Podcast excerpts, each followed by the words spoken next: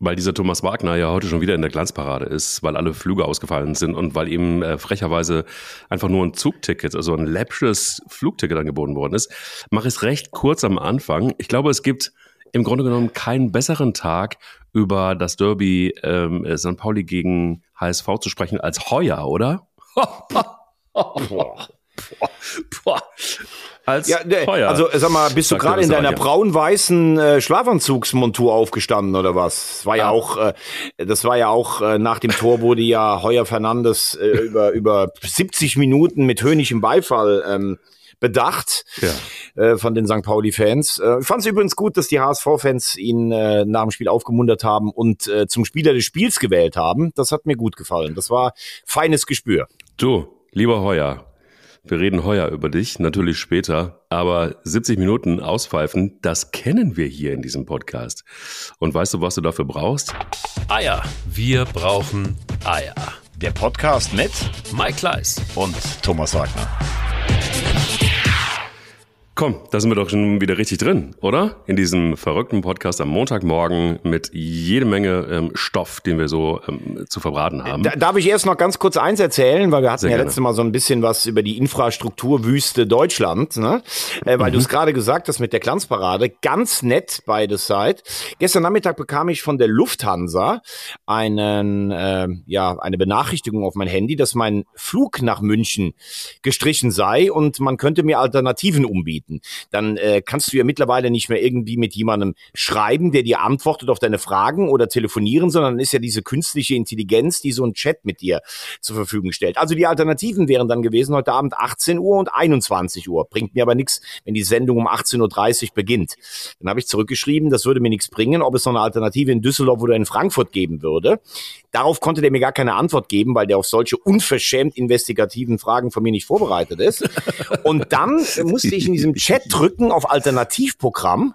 Und ja. jetzt kommt's. Alternativ wurde mir ein Bahnticket angeboten. Ja. Nach München. Sehr der, gut. Der, der, Bahnhof in München ist aber überhaupt teilweise gar noch nicht auf. Und ich meine, wer im Moment Bahn fährt, das hatten wir ja letztes Mal schon mal gestern Abend, Freund von mir von ähm, Köln, der wollte zum Workshop nach Hamburg der ist nach viereinhalb Stunden bis Solingen gekommen und wurde dann zurück nach Köln wieder geschleppt. Also, das hört sich für mich so ein bisschen an. Es ist ein guter Tag für Sie, Herr Wagner. Sie werden heute nicht hingerichtet per Erschießung, sondern Sie werden mit einem vergifteten Apfel irgendwie, dürfen Sie aus dem Leben abtreten. Das ja. ist ja nicht normal. Was ist denn in diesem Land eigentlich los? Du, Lufthansa, wach werden. Ganz ehrlich, ich habe bei euch 200 Euro bezahlt. Ihr befördert mich nicht. Ich sage einfach auch nur in dem Ding, Sie sollen mir das Geld erstatten. Das geht nicht nicht, pass auf, weil ich ja schon eingecheckt habe. Ach so. Die wie sind bürokratisch nicht in der Lage. Ja, ja ich habe gestern einfach. Ja klar, das ist unverschämt. Ich also, habe einfach eingecheckt. Du eincheckst, ja. Also tut mir leid, beim Flieg checkt man doch nicht ein. Was ist das denn mit dir los? Ja. Oh. Wenn Sie von München quasi, du weißt, äh, einfach in die Glanzparade. Und äh, wenn Sie dann von der Glanzparade sozusagen wieder nach Köln fahren wollen und schon eingecheckt haben, quasi, dann, Wahnsinn. ja. Du kannst ja richtig, du kannst ja richtig bohrig oder so, ein bisschen bergig oder so. Das ist der Stäuber. Das ist der Stolper. Ja, ja, ja, ja, klar. Der wollte doch erklären, wie man in 17 Minuten vom Marienplatz am ja, Wenn Sie in München quasi, wenn Sie in München und vom Kannst Hauptbahnhof München, wenn Sie dann, wenn Sie dann zurückfahren, wenn Sie quasi mit dem Ede. Wagner zur Glanzparade wollen, dann checken Sie quasi jetzt dann schon ein und wenn Sie dann eingecheckt sind, dann, dann haben Sie keinen Anspruch mehr. Weil, weil, das ja quasi klar ist. Hör auf, du machst mich schon, ich habe jetzt schon Puls. Am Montag um 9.05 Uhr. Ah, ja, dann lass uns mal quasi schauen, wie ist denn das mit der Bundesliga gewesen, quasi? Wenn man Boah, das jetzt wird jetzt übrigens, da habe ich jetzt, da habe ich jetzt Angst, ne, weil Thomas Tuchel muss noch ein Nachholspiel in den Januar einbauen oder in den Februar. Um oh. Gottes Willen. Oh. Wie soll das nur funktionieren? Aber übrigens muss man auch mal ehrlich sagen, ja. auch wieder wie unflexibel wir mittlerweile auch in allem sind, ne? Auch Verbände. Ich meine, die Bayern und Union Berlin spielen beide nicht im DFB-Pokal. Sollte sich das, die Wetterlage in München einigermaßen normalisieren, warum kann man dieses Spiel am Mittwoch nicht nachholen oder sowas? Nein, weil es festgeschrieben ist, dass in einer DFB-Pokalwoche keine Bundesliga gespielt wird. Aber ich, Ja, bin sie quasi gegen Union. Jetzt, wenn du, pass auf, wenn du noch einmal so quatschst, dann steig ich hier aus dem Ding aus. wenn sie quasi, die Bayern, die Bayern, wenn die gegen. Also, ähm, ja, das können wir, weiß ich auch nicht. Also, wir sind halt in einem Land, in einer Digitalisierung. Ähm, wir schaffen das. Ich sag's dir, wie es ist. Wir schaffen sind das. Sind wir schon digitalisiert? Also den das weiß ich noch nicht so genau. Das weiß ich noch nicht so genau. Aber wir können ja oldschool anfangen. Wir können mit einem Verein mal einfach völlig verrückt anfangen äh, nein, andersrum. Ich stelle dir jetzt einfach die Frage, wie lange ist Nico Kovac noch Trainer des VfL Wolfsburg? Was denkst du? Ich denke, dass ähm, für ihn die Situation sehr, sehr prekär ist, obwohl er, ähm, am, äh, obwohl er in der Pressekonferenz eigentlich ganz, ganz lustig drauf war. Ich weiß nicht, äh, ob äh, du das mitbekommen hast. Er wurde gefragt, ob er seinem Junioren-Nationalspieler. Übrigens mal herzlichen Glückwunsch. Wir können ja auch jetzt mal gut anfangen. Deutschland Absolut. kann noch was. Deutschland kann noch Elfmeter schießen. Deutschland kann U17 und wir sind Weltmeister. Fangen wir mal so an, ne? So, also wenn Sie quasi die U17 implementieren würden in die äh, große Mannschaft, in die Nationalmannschaft, dann könnte es sein, dass wir bei der EM was reißen. Wie wäre das? Ich fände es eine ganz gute Idee. Ich würde einfach copy-pasten. Ich würde diese Mannschaft nehmen. Genau so. Also die äh, hat ich, Eier, genau. die hat alles, also, was sie braucht. Von, von, der Mentalität her bin ich vollkommen bei dir, weil wenn man zum Beispiel das Spiel gegen Spanien gesehen hat, äh, ne, da waren ja die Spanier, muss man dann auch klar sagen, die deutlich bessere Mannschaft, aber man hat sich wirklich mit Willensstärke, aufopferungsvoll dagegen gestemmt, hat gewonnen. Auch die Argentinier waren spielerisch sehr, sehr stark. Ja, und wir können doch noch elf Meter schießen und äh, wir, ja, wir haben eine Heldengeschichte im Tor, äh, weil sich der etatmäßige Keeper der das bis dahin richtig, richtig gut gemacht hat, das darf man übrigens auch nicht vergessen, ähm, äh, verletzt hatte, beziehungsweise erkrankt war, kam Heide aus Unterhaching rein, hat zweimal im Elfmeterschießen war er, der, äh, war er der Held. Und wenn du Spanien, Argentinien und Frankreich bezwingst, dann bist du auch würdiger Weltmeister. Und ich will das jetzt auch gar nicht alles, jetzt sagen ja schon die Ersten, okay, Christian Wück muss Bundestrainer werden, das ist mir dann auch ein bisschen zu viel, weil man das, glaube ich, auch nicht eins zu eins übertragen kann. Aber tatsächlich, es gibt sie noch. Ja die Mentalitätsspieler in Deutschland. Ja. Und äh, das mit echt einer, einer, einer coolen Multikulti-Truppe. Also das hat mir gut gefallen, muss ich sagen. Nicht nur gut gefallen, auch das Finale, das hatte, hatte endlich mal wieder Herzschlag-Finale. So, mein Herz klopfte laut und ich dachte mir so, Gott, war einfach, einfach spannend und es hat Spaß gemacht. Und es gab äh, Fußballspieler, die Eier hatten. Ähm, alles gut. Aber ja, gut. Also wir sind, wir sind. So, und dann waren wir bei Nico, bei Nico Kovac. Wir sind deshalb dahin gekommen, weil ähm, er wurde von einem Journalisten gefragt, ob, ähm, ob er seinem Junioren-Nationalspieler schon gratuliert hat. Und dann hat sich so ein ganz witziger Dialog darüber entsponnen, ob der Journalist die Telefonnummer von Kovac hat. Also er war noch sehr gut drauf. Machen wir mal einen Strich drunter. Sie sind im letzten Jahr nicht nach Europa gekommen, weil sie am letzten Spieltag zu Hause gegen eine A-Jugend von Absteiger äh, Hertha BSC 2-1 verloren haben. Deshalb ist ja Frankfurt nur noch nachgerückt. Ähm, das war schon richtig peinlich. Man hatte den Eindruck, die äh, Spieler hatten auf den Europapokal ähnlichen Wettbewerb Conference League keinen Bock. Jetzt war ganz klar die Maßgabe, dieses Jahr müssen wir rein, weil man auch gedacht hat, okay, wir haben dieses Jahr auch, wir haben auch keine Zusatzbelastung äh, durch Europapokal, wie das in den vergangenen Spielzeiten häufiger schon mal der Fall war. Und Nico Kovac und die Mannschaft, das scheint irgendwie nicht so ganz zu matchen. Das war ja schon zu Beginn der letzten Saison ja, so. Dann hat man sich aber irgendwie zusammengesetzt. Er hat Arnold ähm, schwach gemacht, den Kapitän. Ähm, Yannick Gerhardt, der letztes Jahr eine gute Saison gespielt hat, saß auch nur auf der Bank. Äh, sie haben sich vielleicht am Anfang auch ein bisschen zu viel auf Wind verlassen. Ähm, es gibt Leistungsträger, die irgendwie nicht an ihre Leistungsgrenze kommen. Also das ist deutlich zu wenig. Und ähm, es würde mich gar nicht wundern, wenn diese Woche schon was kommen würde. Und am nächsten Wochenende spielen sie ähm, zu Hause gegen den SC Freiburg. Also da kein Sieg, dann meiner Meinung nach dürfte es das äh, tatsächlich gewesen sein. Ja, sechster ähm, ja, sechste Auswärtsniederlage. Das ist, glaube ich, einfach insgesamt ein bisschen zu viel. Aber ich bin ähm, trotzdem sehr begeistert. Ähm, Thomas Letsch hat einen Vertrag verlängert und zack, ähm, hat das scheinbar auch irgendwie was bewirkt beim VfL Bochum. Finde auch gut, wie sie gespielt haben. Also es ist jetzt irgendwie kein Fußball, wo du jetzt mit der Zunge schnallst und sagst, wow, technisch wirklich brillant. Aber ich finde es cool, wie der Torhüter da jedes Mal mitspielt und äh, ja auch maßgeblich dafür gesorgt hat, dass das Spiel so ausgegangen ist, wie es ausgegangen ist. Also ist Reimann denn ein, ein für dich ein Kandidat, Kandidat für die Nationalmannschaft? Also es reicht ja heute schon relativ wenig dazu. Aber ähm, ist das jemand, der dann vielleicht irgendwie so auf Position 3 sitzt oder ist das äh, vielleicht dann doch ein bisschen zu viel Fußballromantik? Wen meinst du jetzt auf Position 3? Den Keeper des VfL Bochum. Du meinst als Bund, äh, das Thema hatten wir ja schon mal irgendwann, glaube ich, aufgemacht, ähm, weil er so ein Elfmeter-Künstler ist, ist. Und mhm. dann, genau, und dann hat ja Didi Hamann das auch gesagt. Nee, das ist Manuel Riemann für mich nicht. Ähm, in Deutschland, da haben wir ein, äh, ein, paar Keeper, die meiner Meinung nach auf einem noch höheren Leistungslevel ähm, spielen. Ich mag Manuel Riemann, der ist für mich komplett verrückt, aber positiv. Er ist auch enorm wichtig für den VfL Bochum. Man darf ihn auch nicht nur darauf ähm, festmachen, dass er gut Elfmeter hält. Der hat Mentalität, der kann Fußball spielen, also der kann mitspielen. Es ist ein richtig guter Bundesliga-Torwart, aber da sehe ich schon ein paar andere noch, äh, noch davor. Ich habe damals aber auch gesagt, wenn du jetzt sagst, wir haben zwei richtig gute Torhüter, äh, und wir brauchen einen fürs Elfmeterschießen, dann muss das aber auch den Stammtorhütern bewusst sein, dass sie beim Elfmeterschießen ausgewechselt werden. Wäre das tatsächlich mal eine Überlegung wert gewesen? Nee, zu Thomas Letsch bin ich vollkommen bei dir. Ähm, der hatte damals mal, äh, ich glaube in Aue hat er trainiert. Das hat überhaupt nicht funktioniert. Da war nach drei oder vier Spielen schon Schluss oder relativ früh. Dann ist er über Österreich gegangen und im letzten Jahr, das muss man sich mal vorstellen, der kommt dahin, hat nach sieben Spielen einen Punkt, rettet mit dem VfL Bochum dann die, ähm, die Klasse.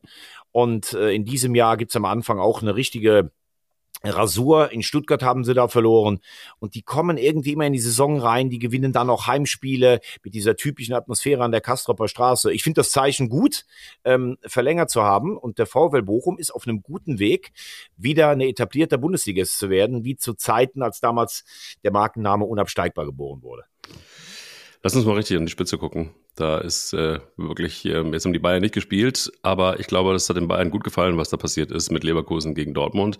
Wie hast du das Spiel gesehen? Ake Watzke hatte ja ganz schön dicke Eier im Vorfeld und äh, hat auch dicke Backen gemacht und ähm, glaube, äh, war sich sehr sicher, dass äh, Leverkusen verlieren wird und dass, die, dass das eine Dortmunder gewinnt. Ich glaube, er weiß nicht, woher er es hernimmt, aber ähm, das hat auf jeden Fall, er wollte den Schwung, glaube ich, also den internationalen Schwung noch mitnehmen. Und ich glaube, das hat zumindest teilweise gut geklappt. Leverkusen war dann doch noch ein bisschen zu stark. 1-1, ähm, äh, immer noch ungeschlagen, aber wie hast du das Spiel gesehen? Ja, also erstmal auf deinen Hinweis zu Aki Watzke zu kommen.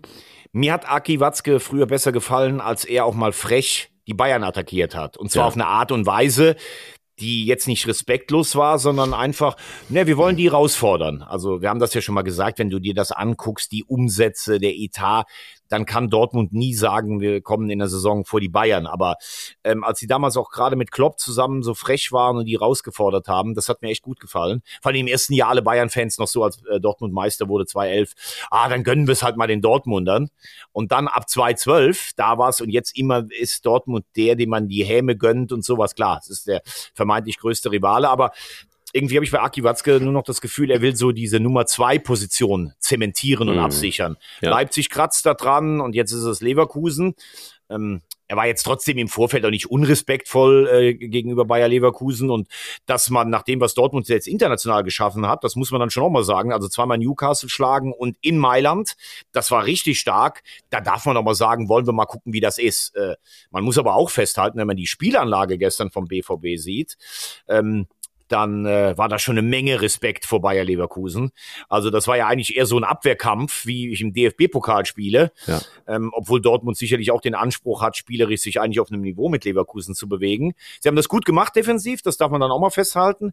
Leverkusen spielt einen Wahnsinnsball. Leverkusen hat den, hat äh, sein Spiel versucht durchzudrücken. Ich fand, das war gestern nicht ganz so zwingend, wie wir es schon gesehen haben. Aber sie haben permanent gedrückt und ja, sie haben am Ende nicht verloren. Allerdings sind die zwei Punkte Vorsprung vor den Bayern dann jetzt weg, wenn wir mal rechnen, dass die Bayern wahrscheinlich ihr Heimspiel gegen Union gewinnt. Aber so ein Spiel wirst du natürlich trotzdem immer haben. Ähm, waren insgesamt ein gutes Bundesligaspitzenspiel äh, mit auch ein paar umstrittenen Entscheidungen. Ähm, ich äh, finde bei aller Aufregung der Dortmunder, da komme ich gleich nochmal drauf, darf man ja nicht vergessen, also Chan gegen Palacios, das hätte auch ein Elfmeter meiner Meinung nach sein sollen. Ja. Und da gab es ja die Aktion von Adiemi, Terzic hat sich darüber aufgeregt. Ich glaube, Edin Terzic ging es darum, dass Adiemi jetzt nicht so in diese Schublade kommt, okay, wenn der fällt, das ist eh alles eine Schwalbe. Das hat er sich aber selber übrigens zuzuschreiben.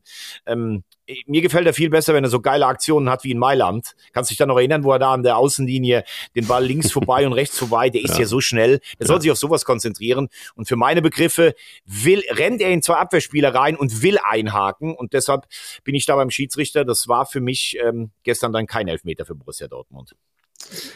Aber hat das Ergebnis jetzt dann doch den, dem FC Bayern, also wird es jetzt schon äh, langweilig demnächst, weil es sind noch drei Punkte, Bayern hat das bessere Torverhältnis. Ja gut, aber das, äh, also es wäre jetzt ausgeglichen mit einem Sieg der Bayern, aber nee. Also ja. dass, das, äh, dass das langweilig wird, das glaube ich nicht, weil äh, in der Rückrunde müssen die Bayern nach Leverkusen. Finde es für Leverkusen jetzt sehr interessant, am Sonntag in Stuttgart, die ja gefühlt äh, im Moment machen können, was sie wollen, die einfach alles gewinnen. Und dann könnte es sein, wenn du das Spiel auch nicht gewinnst, dann ist die Rechnung nämlich eine andere. Auch zwei Spiele nicht gewonnen und die Bayern sind dann eigentlich wieder vorne. Aber das Leverkusen, wie es in diesem Jahr auftritt, traue ich am Sonntag, ähm, traue ich ohne weiteres einen Sieg in Stuttgart zu. Wobei es könnte ja die interessante Konstellation dieses Jahr sein, ähm, dass die zwei besten Mannschaften der diesjährigen Europapokalrunde nach der Fünfjahreswertung, also die Verbände, die gibt's ja noch ein extra Ticket für die Champions League. Und Deutschland ist im Moment auf Platz zwei. Das heißt, es könnte der fünfte in die Champions League kommen und damit sogar der achte, äh, demnach wie das Pokalfinale ausfällt, in die Conference League. Und äh, wenn du mal auf die Tabelle schaust, der VfB Stuttgart hat 30 Punkte und der achte, also der erste sichere Platz, der äh, dann nicht mehr bislang in den Europapokal geht, Freiburg hat 18. Das sind 12 Punkte Vorsprung. Also das kannst du meiner Meinung nach eigentlich gar nicht mehr verspielen. Selbst wenn Girassi gehen würde, wovon ich ihm dringend abraten würde. Was willst du jetzt bei West Ham, wenn du mit Stuttgart so eine Saison spielen kannst? Ja, total. Äh, wobei, dann würde wahrscheinlich Undarf treffen. Hm, also, ich würde sagen, die VfB-Fans dürfen sich den Donnerstag auf jeden Fall schon mal frei halten für die nächste, für die nächste Saison. Verrückt eigentlich. Also ist es so, dass, dass, äh, dass du also insgesamt das, was da oben an der Spitze rumkreucht und fleucht, äh, wird das am Ende vielleicht auch sogar so bleiben, so sein? Ja, also Leverkusen und Bayern machen die Meisterschaft untereinander aus, würde ich sagen. Es sei denn, Stuttgart gewinnt jetzt gegen Leverkusen und zum Rückrundenauftakt beziehungsweise zum letzten Spiel des, der, der Hinrunde, der ja im neuen Jahr ausgetragen wird, auch noch gegen die Bayern. Dann darf vielleicht sogar Stuttgart irgendwie. Mein Leicester ist auch mal Meister geworden, aber das glaube ich nicht. Und Leipzig und Dortmund sind für mich dann schon auch zu weit zurück. Also das sind die fünf für ganz oben. Mhm. Und dann darf äh, Hoffenheim, Frankfurt, Freiburg und Augsburg dürfen wahrscheinlich in einem Schneckenrennen irgendwie sogar von Europa. Also was Augsburg spielt, sechstes Spiel, dritter Sieg, drittes Unentschieden unter Jes Torup, das ist schon aller Ehren wert. In Frankfurt ist irgendwie so eine komische Lethargie eingezogen. Ähm, da würde ich fast im Moment noch sagen, Hoffenheim, die ich am Samstag in äh, Gladbach gesehen habe, die eine gute Spielanlage hatten und auf den Sieg gedrängt haben. Aber Gladbach hat sich mit viel Leidenschaft dagegen gewehrt. Ähm, da siehst du schon mal, was Mentalität dann auch nochmal ausmachen kann. Ne? Also es war ja letztes Jahr immer, ah, die Mannschaft ist eine Söldner, Söldnertruppe. Die Zuschauer waren da. Es war schon ein ganz nettes Erlebnis am Samstag äh, in Gladbach, das zu sehen, dass da wieder was zusammenwächst. Also, ich kann mir gut vorstellen, dass äh, der ein oder andere Verein, äh, der da oben steht, Bayer Leverkusen, ähm, VfB Stuttgart, äh, Leipzig, wirklich ist es war ja eine Chancenwucher gewesen in diesem Spiel, wie viele Chancen die hatten, kann definitiv nur einfach nur daran gelegen haben, wahrscheinlich unfassbar, unfassbar schwere Beine. Ähm, aber ich glaube, denen kann geholfen werden. So, jetzt bin ich mal gespannt, was jetzt kommt. Ja, also ich sag mal so, im Moment ist die Spannung an der Spitze wirklich relativ groß, aber weißt du, was mich wirklich begeistert? ja, ich sage, ich bin jetzt gespannt, was, was jetzt kommt. Also ich weiß gerade nicht genau, wo du drauf hin willst. Naja, ich will auf unseren Partner Blackroll hin. Ist doch vollkommen klar. Guck mal. Also die haben, die haben ein Produkt geschaffen. Du kennst ja Blackroll. Das ist quasi, ähm, äh, du kennst diese, diese, diese, diese Rollen. Ne? Daher kommen ja. sie ja eben Blackroll. Also es ist tatsächlich. Die benutze so, ich immer, wenn ich dann in der äh, in der Bahn oder ähm, Genau. Flughafen-Lounge liege und nicht weiß, wie es weitergeht. Richtig, exakt, genau. Und wenn du dann quasi von München, vom Hauptbahnhof, nein, wollen wir es nicht überstrapazieren. Also, äh, die BlackRock Compression Boots, die würden dir auch wirklich richtig gut stehen, da bin ich mir ziemlich sicher. Also stell dir vor, nach einem langen Tag oder nach einem langen Flug oder nach, einem nach einer langen Bahnfahrt in deinem Fall äh, oder nach einer intensiven Sporteinheit, bleiben wir mal da, verwandeln sich also die Beine in wahre Wellness-Oasen und das auch nur wirklich ähm, ohne den Fuß auf die Couch zu bewegen. Ist das gut? Ja, also, ja super, weil äh, vor allen Dingen äh, sie sind, und das ist ja bei mir immer ganz wichtig, wenn du mich jetzt heute Morgen hier wieder gerade mit meinem Jogger sehen würdest, sie sind wahnsinnig steil, äh, stylisch, stylisch. Stylisch, steil, du bist auch ein stylischer. Perfe perfekt gegen Muskelkater, ne? Und äh, ich bin ja eh nur unterwegs und dann würde ich sagen, leichtes Design, kompakt, die innen liegenden Schläuche und dann eine praktische Aufbewahrungstasche. Damit sind unsere Compression Boots überall einsatzbereit. Absolut. Dinger sind wirklich ein Muss für jeden Entspannungsmarathon. Ähm, und den brauchst du, das weiß ich ganz genau, weil sie einfach nicht nur die müden Beine wiederbeleben, sondern auch für einen ganz kurzen Moment des Verwöhnens äh, sorgen. Und auch das magst du gerne, das weiß ich. Und so ein leichter Druck, eine entspannte Massage, einfach so ein Geschenk für, für deine Beinchen, oder? Ja, und Geschenk, der, pass auf, jetzt kommt's. Das habe ich irgendwie sonst immer nur bei meinen Töchtern gesehen, wenn die mit irgendwelchen Influencern da irgendwie oder wenn da irgendwie was lief übers Handy. Also unter dem Code Eier15 gibt's einen wirklich grandiosen Rabatt von 15 Prozent auf die Boots. Bis zum 31. Januar 24 gilt das Ganze. Und äh, ich würde sagen, das ist ja gerade um die Weihnachtszeit perfekt, um sich was zu gönnen. Also, worauf noch warten? Blackroll.com. Der genau. Code Eier15 und dann Wohltat für Beine und ja, eigentlich das ganze Befinden holen. Black Roll Compression Boots. Ja, wirklich für alle, die sich ihren Beinen, die sich und ihren Beinen mal was Gutes tun wollen. Ich glaube, die stehen dir auch richtig gut. Also ich, ich werde da mal drauf gehen. Ich werde beim nächsten Mal, ich werde nächsten Montag werde ich die Dinger mal mitbringen und werde ja. mich hier auf die Couch beim Technikchef legen ja. und werde mir das Ding so unten drunter durchrollen lassen. Und dann tätowiere ich dir einfach Eier 15 auf die Stirn, ganz oh, vorsichtig, ja. oder? Nee, so auf den Oberarm, weißt auf du so. Oberarm, ich, ja. Nächste, wenn ich dann hier nächstes Jahr im Stadionbad in Köln auflaufe. genau. Also geht einfach mal auf blackroad.com und äh, zieht euch die Dinger an. Ich bin wirklich begeistert. Ich werde das äh, nächste Woche äh, gucke ich mir das an bei dir. So, dann haben wir jetzt oben die Spitze mal so ein bisschen besprochen. Ähm, lass uns doch mal runtersteigen in den Keller. ja. Du als äh, Anhänger des weißen Balletts, du kriegst dann so weiße Compression Boots. Ja. Ähm, das war natürlich, äh, ja, das war die Befreiung, oder? Davy Selke, Fußballgott. Davy Selke, Fußballgott. Ich bin super begeistert. Du hast ja in der letzten Folge hast du ja gesagt, der bewegt sich dann auch immer der Oberkörper, der kippt immer so hin, nach links und nach rechts und so weiter. Also es hat funktioniert. Also sagen wir mal, es hat einfach funktioniert. Ich hab, muss auch äh, sagen, ich habe selten so ein langweiliges Fußballspiel gesehen wie das. Aber ähm, ja, also am Ende sind da die drei Punkte. Aber da gibt's wirklich, wie man gesehen hat, also wenn du gegen Darmstadt 98 tatsächlich doch solche Probleme hast und, und, und wenn du gegen Darmstadt 98 äh, ein Tor zustande bekommst, dann äh, weißt du einfach Bescheid. Und das ist zu wenig. Und da habe ich, glaube ich, wie viele, viele, viele FC-Fans wahnsinnig Angst, dass äh, bei allen anderen Mannschaften, die dann noch so kommen können, vielleicht, na, selbst bei Union Berlin, da habe ich große Bauchschmerzen. Also ich, es ist ein Muss, die müssen nachlegen im Winter, in der Winterpause. Es geht gar nicht anders dass äh, Davy Selke plötzlich äh, Fußballgott ist, das äh, ist schon eigentlich schon schlimm genug. Aber es ist einfach insgesamt zu wenig. Und ich muss auch ganz ehrlich sagen, eins hat mir überhaupt nicht gefallen und da weiß ich nicht, was kaputt ist. Ähm, da muss was, was, was kaputt sein, weil du hast vielleicht die ähm, Pressekonferenz äh, von und mit Steffen Baumgart gesehen, als er dann nochmal angesprochen wurde ähm, auf, äh, auf Deal, der wirklich in der Regionalliga alles zusammenschießt und ähm, ja, der, der das Angebot des 1. FC Köln nicht so adäquat fand und gesagt hat, ja, ich möchte gerne vielleicht dann doch woanders spielen. Und äh, in Köln geboren ist, alles in Köln durchlaufen hat. Und das verstehe ich, dass Steffen Baumgart da vielleicht einfach auch von Seiten des Vereins das nicht versteht.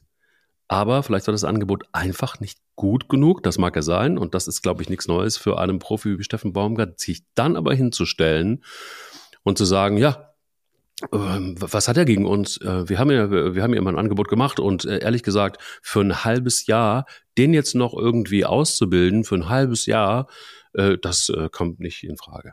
Da muss ich ganz ehrlich sagen, wenn man mit diesem wahnsinnigen Kraftaufwand als Trainer einen Spieler ein halbes Jahr zu begleiten, boah, das ist auch richtig anstrengend.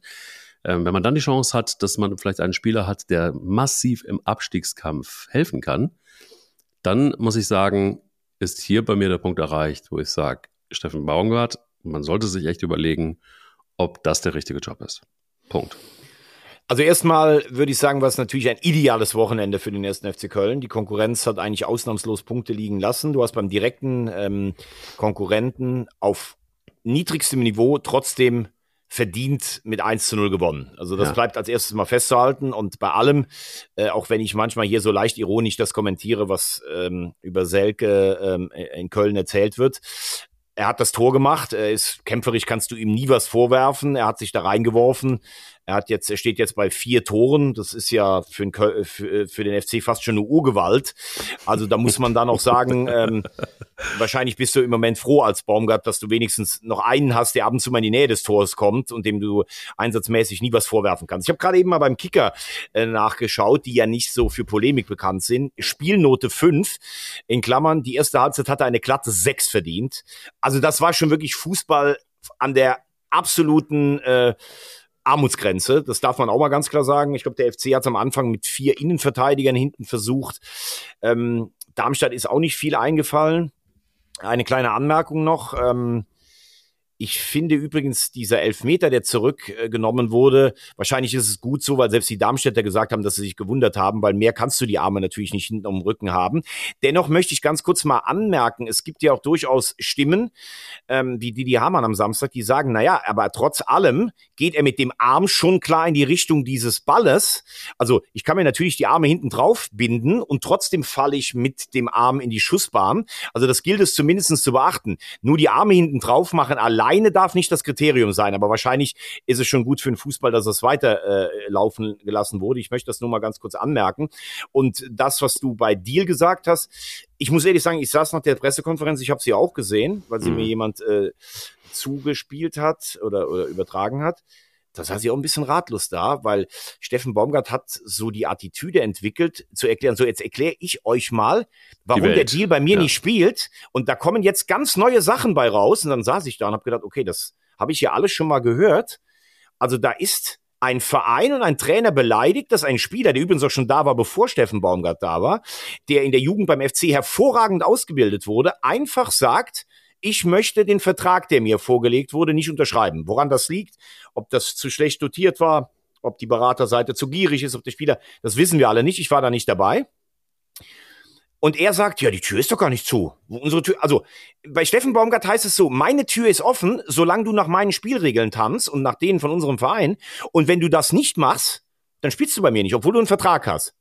Und das zeigt, finde ich, eine so eine Wahrnehmung. Wir sind hier am Geistbockheim der Nabel der Welt. Ja. Und wenn du da nicht durch die Tür gehst und bei uns nicht trainieren willst, also ich werde dich doch auch nicht noch für andere noch stärker machen. Ich finde es total fahrlässig, weil Deal, wie du sagst, in der Regionalliga eine Topquote hat ein Top-Spieler ist, den ich immer, wenn ich den gesehen habe, ich habe den schon in der Jugend gesehen, gedacht habe, der hat was Außergewöhnliches. Du weißt auch nicht, ob der in der Bundesliga jetzt direkt so funktionieren Nein, würde. Nicht, ja. Aber wenn du außer Selke gar keinen Spieler hast, eigentlich, der im Moment auf Bundesliga-Niveau spielt, und wie gesagt, das ist ja schon auch eher unteres Bundesliga-Niveau dann, dann nicht den Deal zumindest mal auszuprobieren, wo selbst die Fans, die am Anfang, oh super, wir bilden doch nicht für Leverkusen aus oder sowas, sagen, ey, dann lass ihn doch mal spielen. Und es geht eigentlich auch um die sportliche Existenz des Vereins in der Bundesliga. Dann verstehe ich es einfach nicht. Also es kann ja eigentlich nur so sein, dass der Deal für Deal zu schlecht war und ähm, äh, dass es deshalb nicht irgendwie boah, nicht, nicht richtig gut funktioniert hat. Aber, aber es ist, es ist augenscheinlich wirklich so, da hat man glaube ich, eine verzerrte Wahrnehmung in diesem Profigeschäft.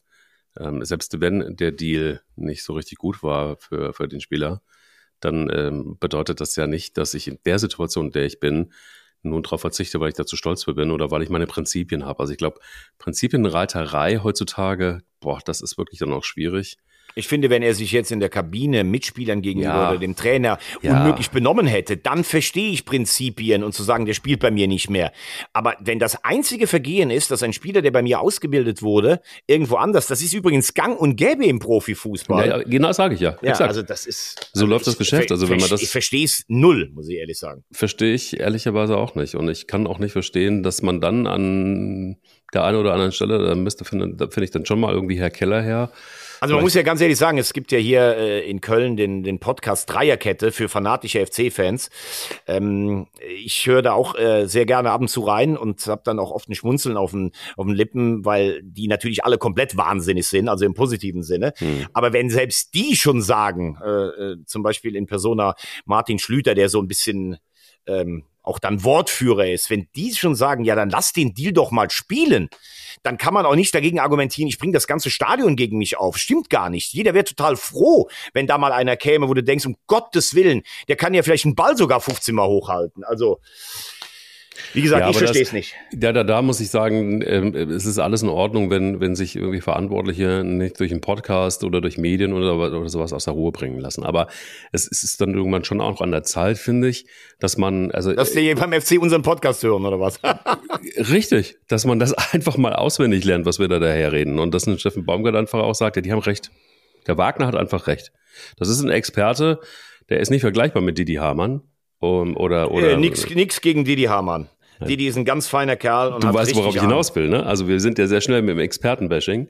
Und äh, da musst du auch auf was aufpassen, mein lieber Freund. Ich ja auch. Also ich bin ja gar keiner. Aber trotzdem, also was da manchmal so reinflattert an Nachrichten, ist schon sehr lustig. Ja, das stimmt tatsächlich. Letzte Woche habe ich, ähm, als ich hier gesagt habe, ich würde Marco Reus ähm, gerne in der Nationalmannschaft bei der Euro sehen, da wurde ich, das habe ich in der Glanzparade auch nochmal gesagt, da wurde ich von Bayern-Fans beleidigt. Ich habe überhaupt keinen Platz für Reus in der Stammformation gefordert, für irgendeinen Bayern-Spieler. Ich habe einfach nur gesagt, mit der Kreativität und der Leistungsstärke würde ich mich freuen, wenn der im Kader stehen würde was ich mir da von Bayern-Fans anhöre. Ich habe manchmal das Gefühl, da gibt's Leute, die setzen sich morgens hin und gucken irgendwo, wo kommt irgendwas, was ihnen nicht gefällt. Und dann können sie wahrscheinlich mit 80 Kilo Übergewicht und einer Tüte Chips einfach nur Leute zuballern mit ihren Unverschämtheiten. Und es wäre dann noch schön, wenn sie die Rechtschreibregeln zumindest beachten würden. Das fände ich auch ganz gut. Ja, das ist ja in Deutschland sowieso schwierig. Aber lass uns mal bei den Rechtschreibregeln äh, so ein bisschen bleiben. Und wir wollen ja auch so ein bisschen noch weiter im Tabellenkeller etwas wühlen. Das gefällt mir auch sehr gut. Ähm, es ist ja letztendlich auch so, du hast es gesagt, dass viele Ergebnisse pro äh, Köln gelaufen sind. Eigentlich alle außer Bochum. Richtig, aber ähm, jetzt ist es ja so, dass Mainz, lass uns da einfach mal drauf gucken, das ist ja ein Spiel gewesen, das hätte auch anders auskennen Klar. können. Also Mainz, finde ich, hat ähm, ähm, Mainz hat eine gute Struktur. Nächste Woche spielt ja der FC gegen Mainz. Aber Richtig. sie sind sehr ungefährlich. Und ähm, was, was ich finde, was eine gefährliche Mischung dieses Jahr ist, man hatte unter Svensson ja zwei überragende Jahre, eigentlich sogar zweieinhalb, ähm, dass man so gedacht hat, das geht weiter, wir haben vermeintlich den stärksten Kader. Dann ist irgendwas ins Rutschen gekommen. Svensson hat dann gesagt, ich krieg's nicht mehr hin. Jetzt hat man so ein bisschen rumgeeiert, bleibt Sievert der Trainer, jetzt bleibt das erstmal bis zum Winter, macht er dann weiter, dann holt er vier Punkte aus den Spielen gegen Leipzig und Darmstadt. Jetzt verliert er ein ganz wichtiges Zuhause gegen Freiburg. Sie sind irgendwie auch nicht gefährlich genug letztlich. Und ich bin mir nicht so ganz sicher, ob alle schon so diese Stimmung, die es vor drei Jahren gab, als sie mit sechs Punkten zur Halbserie unten standen und dann unter Svensson diese unglaubliche Rückrunde gespielt haben, ob das alle so ähm, verinnerlicht haben. Also sie haben die Bayern geschlagen letztes Jahr im April, 3-1. Dann haben sie bis zum Leipzig-Spiel keinen mehr gewonnen. Sie haben in Dortmund, haben sie denen die Meisterschaft versaut. Sie spielen gegen die Großen immer gut, aber irgendwie sie holen die entscheidenden Punkte nicht. Also ich finde, das ist eine kribbelige, knifflige Situation für Mainz. Bin gespannt, wie das in Köln ausgeht und bin vor allen Dingen gespannt, wie es ähm, wie es weitergeht in der Winterpause. Ob sie einen neuen Trainer holen, ob sie den Mainzer Weg beibehalten. Mannschaft ist für mein, für mein Dafürhalten eigentlich gut genug, um den Klassenerhalt äh, zu schaffen, mhm. aber das ist ja immer so eine Rechnung. Also wenn du eigentlich okay spielst, nicht gewinnst und alle sagen, meine Mannschaft ist zu gut dafür, das sind eigentlich schon viele Zutaten, um am Ende dann doch ins Gras zu beißen. Meine Christian Streich ist ja angezündet gewesen, ne? spätestens nach dem Interview, das du mit ihm geführt hast und, und, und wie, wie ihr euch gebettelt habt. Ich weiß gar nicht, was da passiert ist. Das, war, das war, das war, war vor dem, ähm, vor dem Spiel am Mittwoch. Ja, aber es ist ja Wahnsinn gewesen. Du hast dir ja richtigen Battle mit Streich gegeben und, und. Nee, eigentlich war es kein Battle, sondern es war, es war halt relativ lustig, weil die, äh, die zur Vorgeschichte gehört ja, wir haben drei oder vier Fragen zum Spiel so gemacht, ne? Und man kennt sich ja schon so lange und ich weiß ja auch, dass er eigentlich Interviews gar nicht so mag und trotzdem sie irgendwie dann auch manchmal natürlich transportiert, um irgendwas nach außen zu bringen und sowas. Aber es ging dann einfach darum, wir haben über Olympiakos geredet, ja, ja, da kommt der Rekordmeister Champions League. Und dann habe ich einfach so irgendwann im Interview am Ende so gesagt, wissen Sie eigentlich, was der größte Erfolg einer griechischen Mannschaft im Europapokal war? Weil er so Fußballliebhaber auch ist und äh, gerne auch so in historischen Dingen kommt. Und dann sagt er, hat er so überlegt, Olympiakos, nee, mh, hm, gewonnen, glaube ich, hat auch keine griechische Mannschaft, AIK Athen. Dann sage ich, ja, Panathinaikos war 71 im Finale gegen Ajax bei den Landesmeistern. Ja. Und dann habe ich ihn gefragt, ob er eine Ahnung hat, wer damals der Trainer war. Und dann habe ich gesagt, Ferenc Puschkasch. Der war nämlich damals Trainer, was ich sehr interessant war, äh, was, was ich eigentlich äh, selber auch letztes Mal erst bei, bei so einer, als ich mal auf dieses Spiel gestoßen bin, da ist mir das aufgefallen. Und dann hat er gesagt, ah, das ist interessant, aber seine Zeiten, das ist ja dann der Ausschnitt, den du gesehen hast, der auf Insta war, 73, 74, 75, 76, große Zeit der Bayern. Und dann entspann sich dieses Ding so. Ähm, also ich sag ja, Schwarzenbeck da 120. Minute, auch Pech für Atletico. Und dann kam das ja mit dem, oh, wir hatten die Tore im Wiederholungsspiel geschossen, ah, zweimal Höhnes, zweimal Müller, oh, da hast du dann seine Augenbraue gesehen. Das fand er, glaube ich, ganz gut. Und die Geschichte, dass die Bayern Mittwoch das erste Spiel hatten, dann war freitags das Wiederholungsspiel, das haben sie 4-0 gegen Atletico gewonnen und sind dann nach durchzechter Nacht morgens um sieben von Brüssel nach Gladbach gefahren, um da den letzten Bundesligaspieltag zu bestreiten. Sie konnten noch schon kein Meister mehr werden, haben 5-0 in Gladbach, ähm, in Gladbach verloren. Und es hieß aber so, dass die elf gespielt haben, die am ersten gehen konnten. Also unter ein Promille hatte keiner. Das finde ich eigentlich eine ganz lustige Geschichte. Und Christian Streich hat es anscheinend auch amüsant gefunden. Nicht nur amüsant, er war, also er ist ja fast auf die Knie gegangen. Also der, der, der Sportalmanach äh, Thomas Wagner hat Christian Streich einfach mal kurz den Erfolgstrainer in die Schranken gewiesen, zumindest was das, was das Fußballwissen angeht. Da hast du richtig gesehen. Das hat ihm sehr großen Spaß gemacht und ich glaube, er, er liebt dich jetzt ein bisschen mehr. Das ist schon so. Ich glaube, ich glaube, wir Doch. hatten eigentlich immer schon einen guten Draht. Ich glaube, er mag mich auch so. Äh, er kann das manchmal nur nicht vielleicht so zeigen, direkt dann vor so einem Spiel. Das ist das eint euch ja. Das eint euch ja. Ja, ja. Ach so, nee, ich bin ja dann schon eher so, ich, also bei mir ja? weiß man ja, ob man, ob ich jemanden liebe oder nicht so mag. Also, okay, okay. was ich zum Beispiel gar nicht mag, ist dieses Geräusch so. Ah, dieses, ja, magst du dieses, dieses miese. Weil, wer nämlich gedacht hat, wir hätten heute einen Wechsel von der Rolle zur Scheibe oder von der Scheibe zur Rolle vorgenommen. Nee, nee, nee, nee. Heute sind wir mal Premium unterwegs, denn wir bleiben natürlich unserem langjährigen Werbepartner Wintec treu, oder Mike? Das ist nicht die Frage. Das ist wirklich nicht die Frage. Es ist wirklich so, dass das einfach auch ähm, Christian Streich, so wie es gerade eben gesagt hatte, fast einen richtigen Riss in der Scheibe hatte, weil er gedacht hat, der hat von innen gegen die Scheibe gehauen und hat einfach gesagt, verdammt, jetzt, jetzt, jetzt, jetzt hatte mich, jetzt hatte mich. Und äh, diese Wagner und, und, und, und zu Recht. Und ich meine, wenn Christian Streich gegen die Scheibe haut, dann ist einfach dieser Riss da dann gibt's diesen Winter-Kunstharz, damit wird es gefixt und dann ist es gut einfach wieder. Und wenn es dann halt einfach mal, wenn er zu, zu, zu, zu doll zugeschlagen hat, dann kommt halt eine neue Scheibe rein. Ihr könnt euch einfach den Fahrservice buchen, ihr werdet abgeholt und ähm, ihr kriegt einen Mietwagen, wenn ihr wollt. Ihr könnt 300 Mal in Deutschland auf Wintec zurückgreifen, wenn, äh, wenn, wenn der Streich einfach bei euch zu heftig war. Wir machen keine Streiche mit euch. Es ist wirklich so www.wintec.de und äh, dann guckt ihr da einfach mal drauf. Kunstharz, nachhaltig, Ersatzauto oder äh, direkt wird dein Auto selber abgeholt. Über 300 Mal in Deutschland. Ja, ich sag dir eins. Ich, mich wirst du nur noch sehen mit so einer Black Roll. Ja. Um mich rum so irgendwie so Plexiglas, damit ja. ich nicht rieche für den Technikchef. Ja. Und das, die, die ist einfach makellos, wie so ein, wie so ein Pfirsichpopo, ne? So glatt meine Scheibe. Unfassbar. Das Gute dabei ist ja äh, tatsächlich auch, ähm, während die das fixen, dann kannst du ganz gemütlich mit dem Zug oder mit dem Flieger nach München, auch mit dem Zug. Boah, du, bist ja schon jetzt, jetzt bin ich gerade hier in 36 Minuten gerade ein bisschen runtergekommen, da kommst du schon wieder. Wahnsinn. www.wintech.de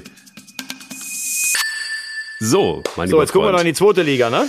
So, das ist ja wirklich, also, also ich, ich, man kann, man, man darf nicht drauf rumreiten, aber es war schon, wie kommt denn bitte dieses, also mal von vorne.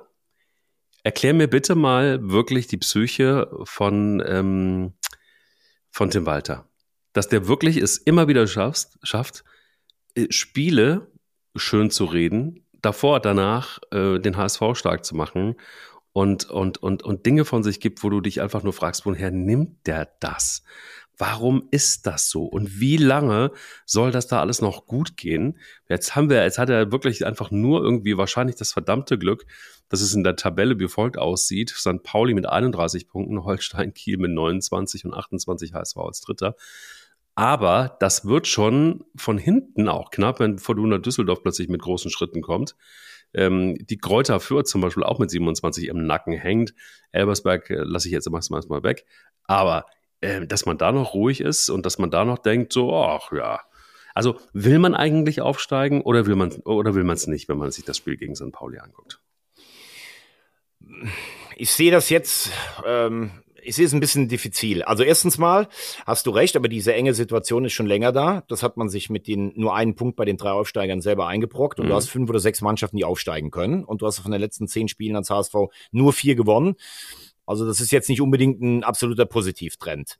Ähm, zum Zweiten muss ich sagen, mir geht's aber trotzdem ein bisschen auf die Nerven also ich verstehe das, weil er zwei Jahre viel für sein Image getan hat.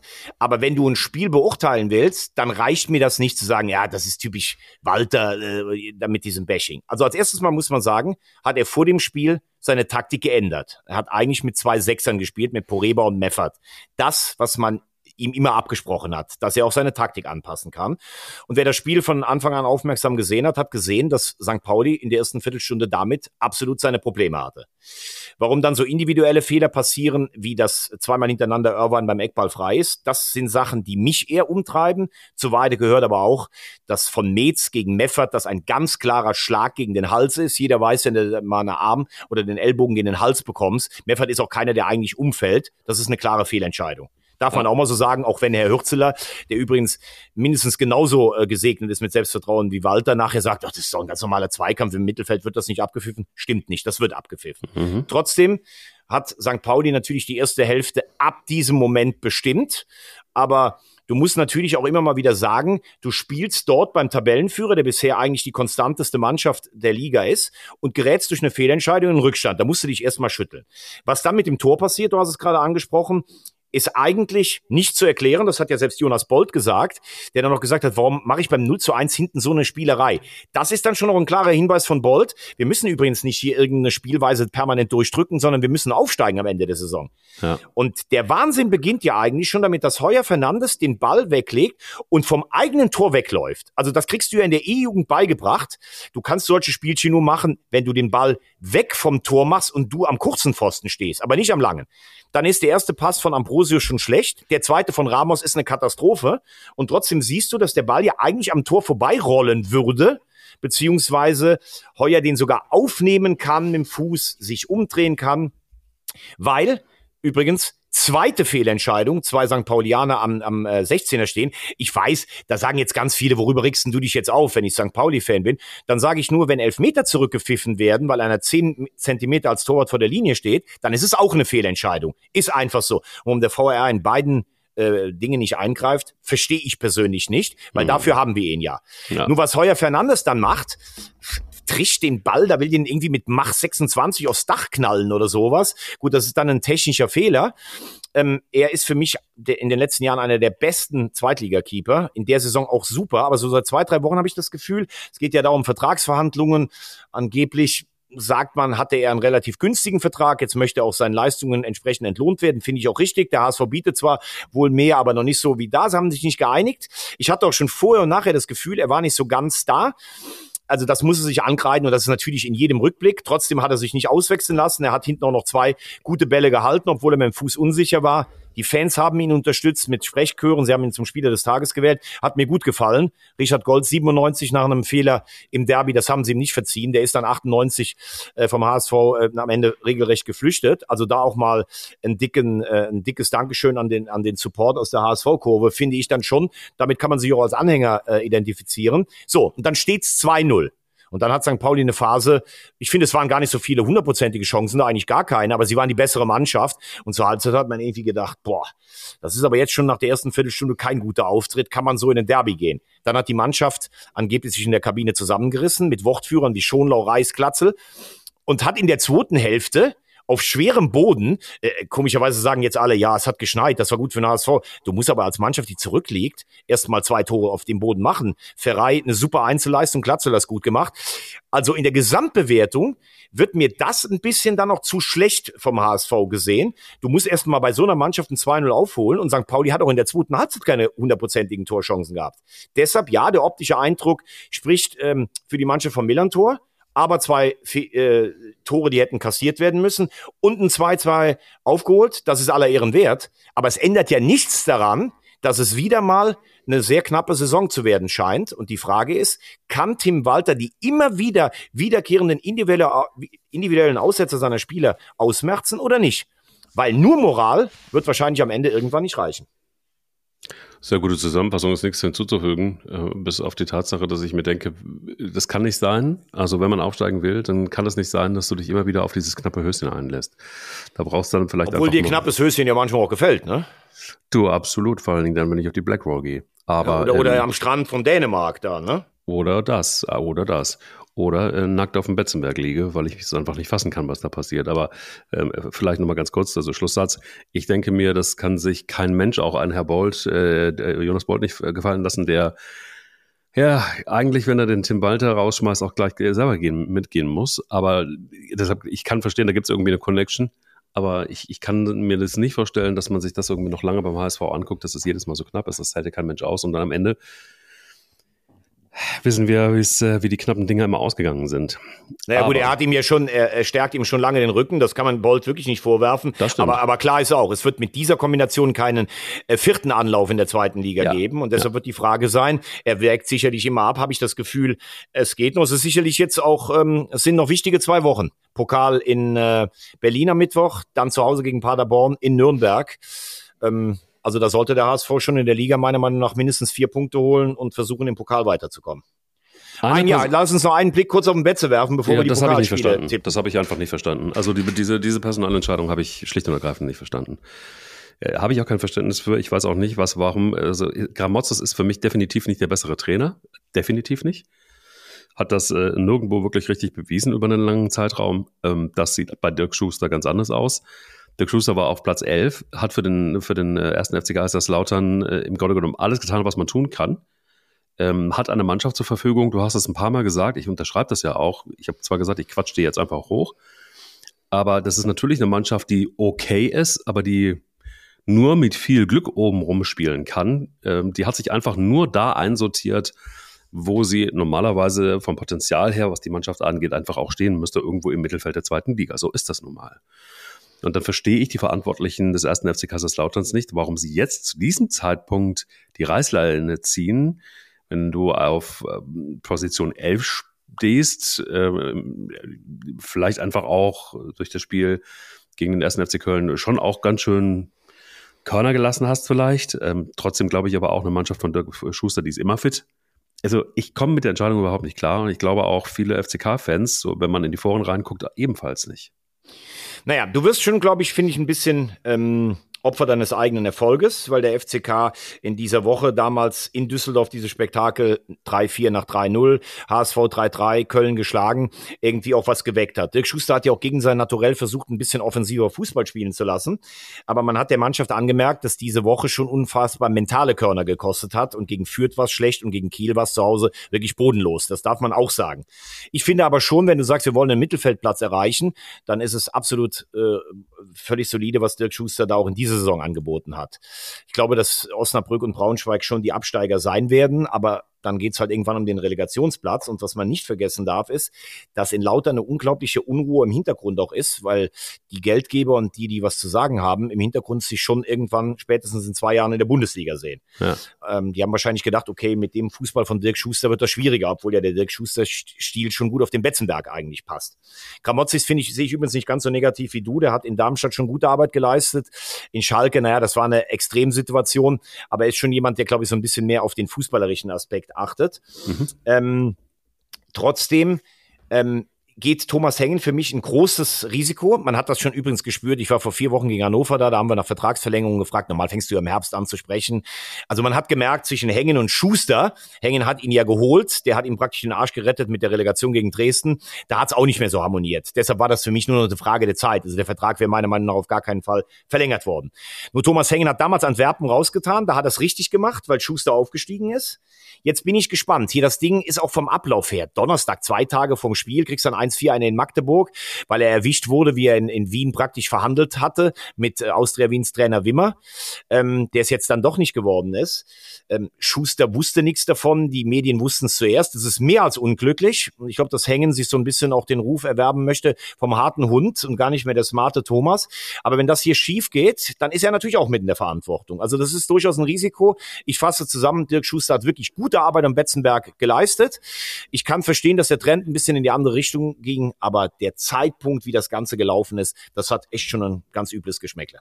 Letzte Frage für die zweite Liga von meiner Seite aus. Äh, Befreiungsschlag von Schalke 04, ja oder nein? Wie hast du das Spiel gesehen? Also, Befreiungsschlag noch nicht. Osnabrück war richtig schlecht. Die erste Halbzeit war insgesamt richtig schlecht. Ähm, da muss schon noch mehr kommen. Das wird für Schalke eine schwierige Saison bleiben.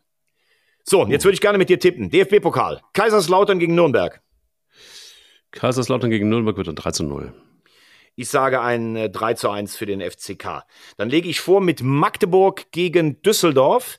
Das gibt ein äh, 4 zu 3 nach Elfmeterschießen für Düsseldorf.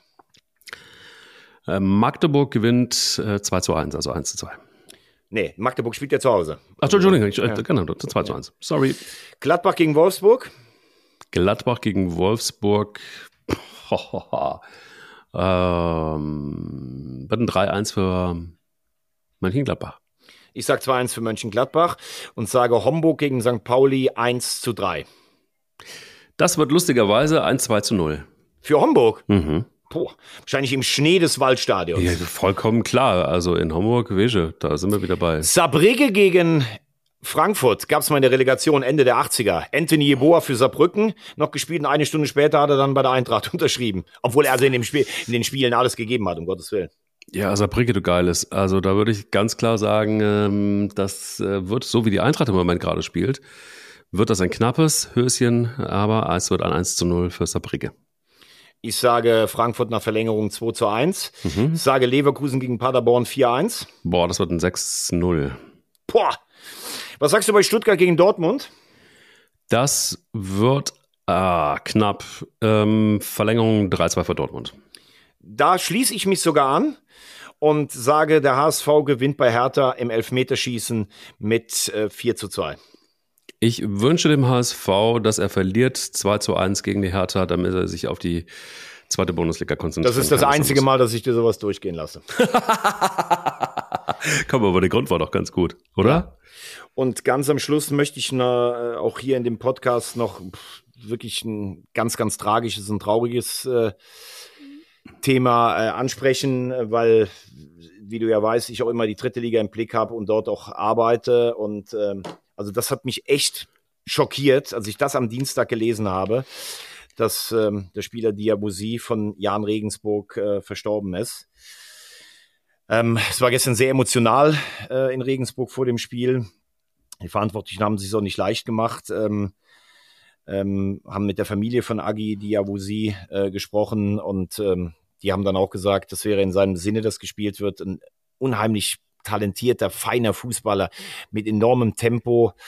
Ähm, der ähm, wirklich, wenn du, wenn du den beim Fußballspielen gesehen hast, da hat dir das Herz gelacht und äh, ja, hat wohl eine Herzerkrankung, man weiß nicht genau, ob Herzmuskelentzündung oder sowas. Das ist schon, also da musste wirklich sagen, hat man das Gefühl, wenn so ein junger Mensch dann abtritt, da steht dann schon echt die Zeit still. Ja, es ist ähm, leider bei Sportlern ganz oft der Fall, übrigens. Ähm, man erlebt das auch bei der einen oder anderen Marathonveranstaltung, dass jemand einfach umkippt. Und nein, das liegt nicht an der Belastung dann, sondern es liegt daran, dass sowas nicht äh, richtig auskuriert wurde oder dass Erkältungskrankheiten nicht ähm, gut genug auskuriert worden sind und dass man einfach so sagt, und so ticken ja viele Sportler und auch, auch Profis, dass sie sagen, ach komm, so einen Schnupfen, den laufe ich mir eben mal raus, ist eben nicht so gut. Ähm, deshalb kann man an dieser Stelle nur sagen, für jeden, der Sport macht und leicht äh, infiziert ist mit Grippe, Schnupfen, was auch immer, ähm, passt auf euch auf. Lasst es einfach mal gut sein und macht eine Pause. Das ist leider im Profifußball ja manchmal nicht so richtig möglich aber ähm, kann eben dann auch dazu führen, dass so eine Herzmuskelentzündung nicht erkannt wird und dann bleibt das Herz einfach stehen. Und sehr, sehr traurig und ja. Ähm, ja. Aber ich, wir werden hoffentlich oder auch in dieser schnelllebigen Zeit diesen wunderbaren Fußballer und Menschen in einer tollen Erinnerung behalten.